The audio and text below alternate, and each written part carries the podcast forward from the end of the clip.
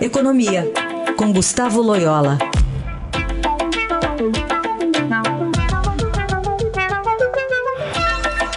Tudo bem, Loyola? Bom dia. Bom dia. Vamos começar falando sobre fundo de garantia, né? Hoje o presidente, o ministro da Economia, enfim, toda a equipe econômica vão se reunir para fazer esse anúncio, né, de saques, a liberação de saques de contas ativas e inativas. Deve dar uma, uma movimentada na economia.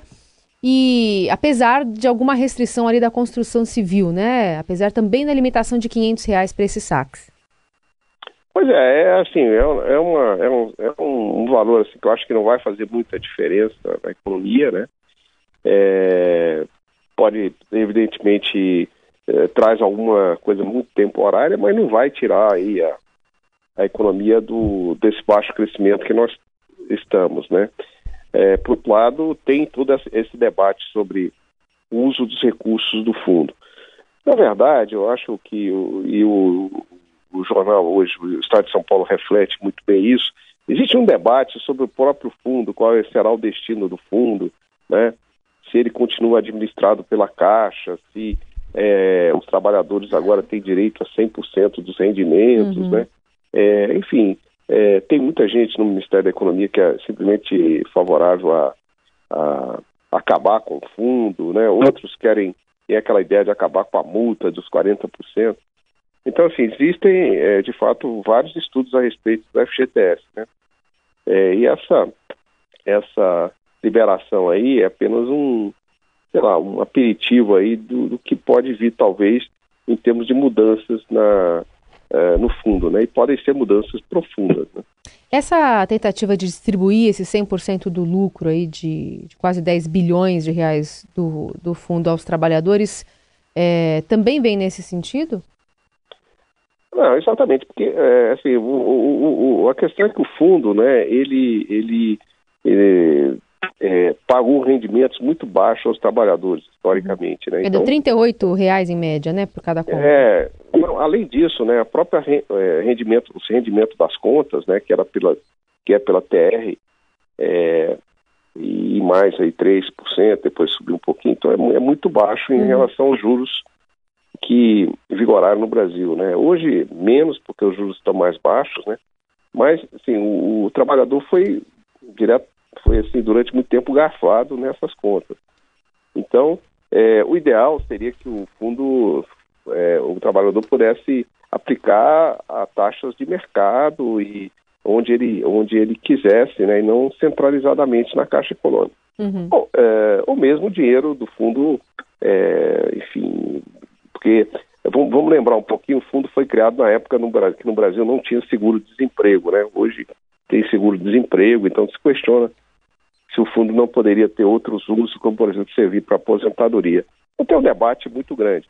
Esse negócio, essa coisa de pagar os 100% do rendimento, é, repara aí um pouco essa injustiça que se faz com os depositários, os depositantes do fundo, né, que é, recebem um rendimento é, bem abaixo do, do mercado. Né?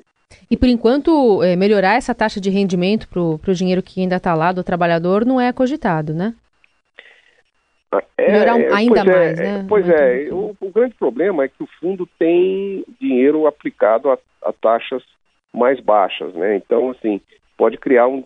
Se, se de repente se começa a parar, pagar mais, você cria um desequilíbrio. Então tem que ser feito de uma maneira mais gradual, né? Uhum. Bom, outro assunto econômico que ainda está sendo repercutido é de um anúncio ontem de um programa que deve reduzir o preço do gás em até 40% do gás natural, o novo mercado de gás, né?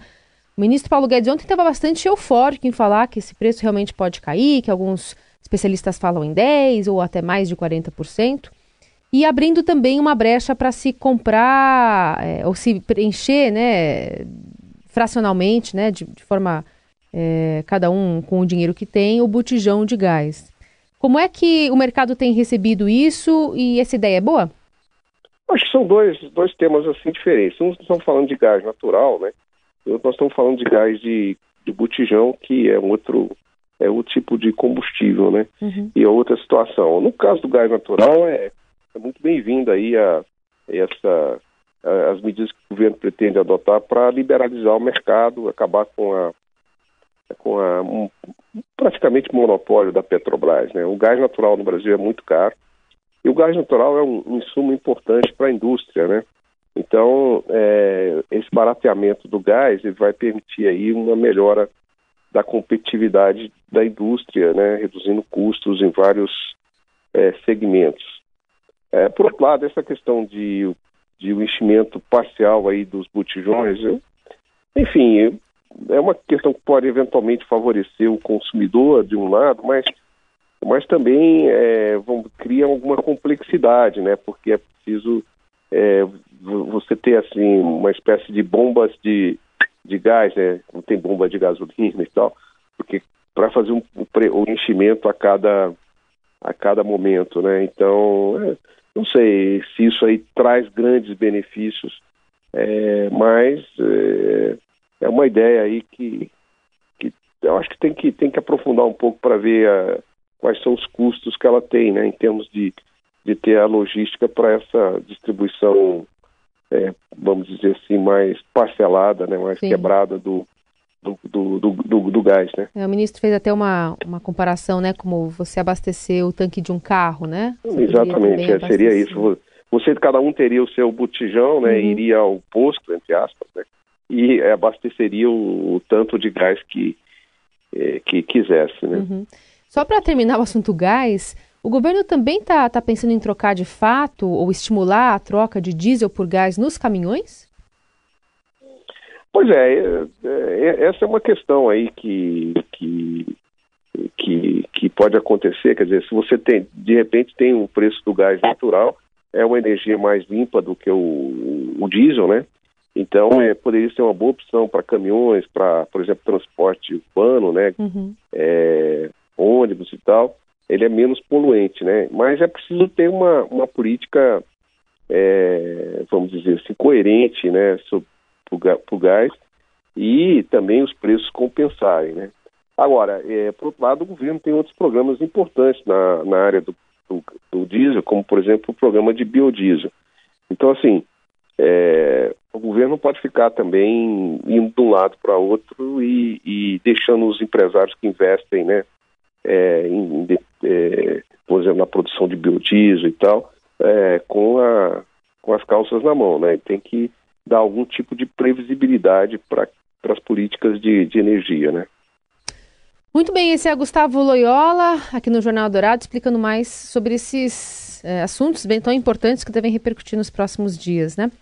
Loyola, obrigada, viu? Boa semana para você. Boa semana a todos, obrigado.